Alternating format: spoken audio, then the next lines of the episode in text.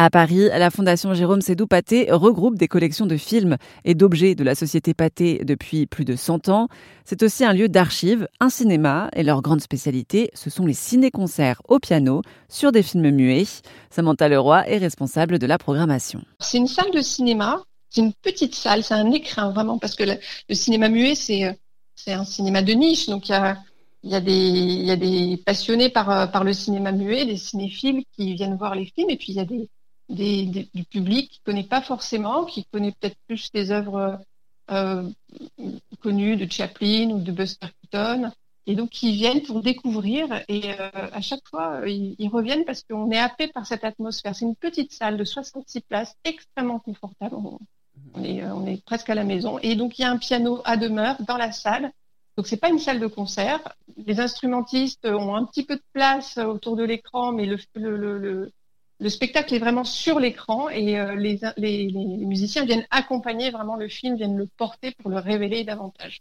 Pour revenir entre le lien entre euh, le cinéma et la musique, euh, est-ce que vous avez en tête voilà, des scènes de films où la musique a un rôle extrêmement important? Il y en a plein. Et justement, dans ce, dans ce, dans ce cycle, on a essayé d'explorer tout ça de manière assez, assez différente parce qu'il y a plusieurs choses dans le, le rapport entre le cinéma et la musique. Déjà, comme je le disais au début, euh, du cinéma, les, séances de cinéma qui étaient dans le fête foraine, qui n'étaient pas encore dans des salles de cinéma hein, tout au début, euh, la musique attirait euh, le spectateur, c'était un moyen de, l'attirer sous l'attente en fait, hein, pour voir les, images, et les images étaient bonimentées, il y avait des bruitages, il y avait des instruments, et puis ensuite petit à petit, il y a toujours des instruments, soit un piano simple, soit des, des orchestres dans les, cinémas. Donc il y a un lien très fort. Mais à partir de 1908, on peut dire que c'est un peu le début. Les, compositeurs de musique et les cinéastes vont travailler ensemble, vont collaborer pour vraiment euh, créer une œuvre euh, à la fois cinématographique et musicale.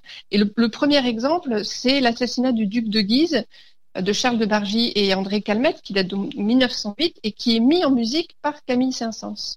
Donc on va montrer ce film-là, qui est un film court qui a été produit par euh, la société de production Le Film d'Art, avec deux autres euh, films de la même époque euh, produits par le film d'art, Le Retour du Lys des, mêmes réalisateurs, et L'empreinte ou la main, la main rouge de Paul-Henri Burguet, qui date de 1908 aussi.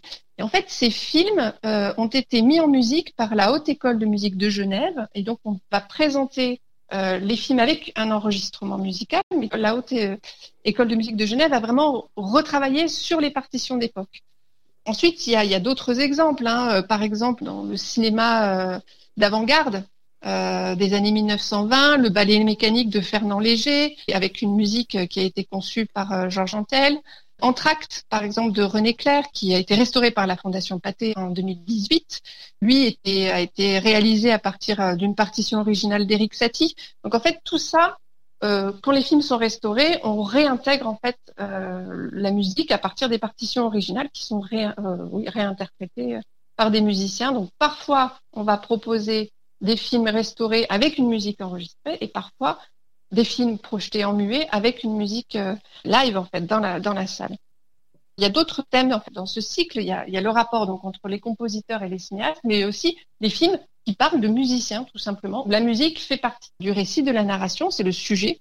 Euh, comme par exemple dans la, la valse de l'adieu d'Henri Roussel, qui date de 1928, qui raconte en fait euh, une page de la vie de Frédéric Chopin, qui était fou amoureux euh, d'une femme, d'une aristocrate polonaise qu'il n'a pas pu épouser et pour qui il a composé la valse de l'adieu. Donc en fait, ce film raconte cette histoire d'amour et puis ce que l'amour peut créer comme œuvre. Pour découvrir toute la programmation estivale de la Fondation Jérôme Sédoupaté, ça se passe sur erzen.fr.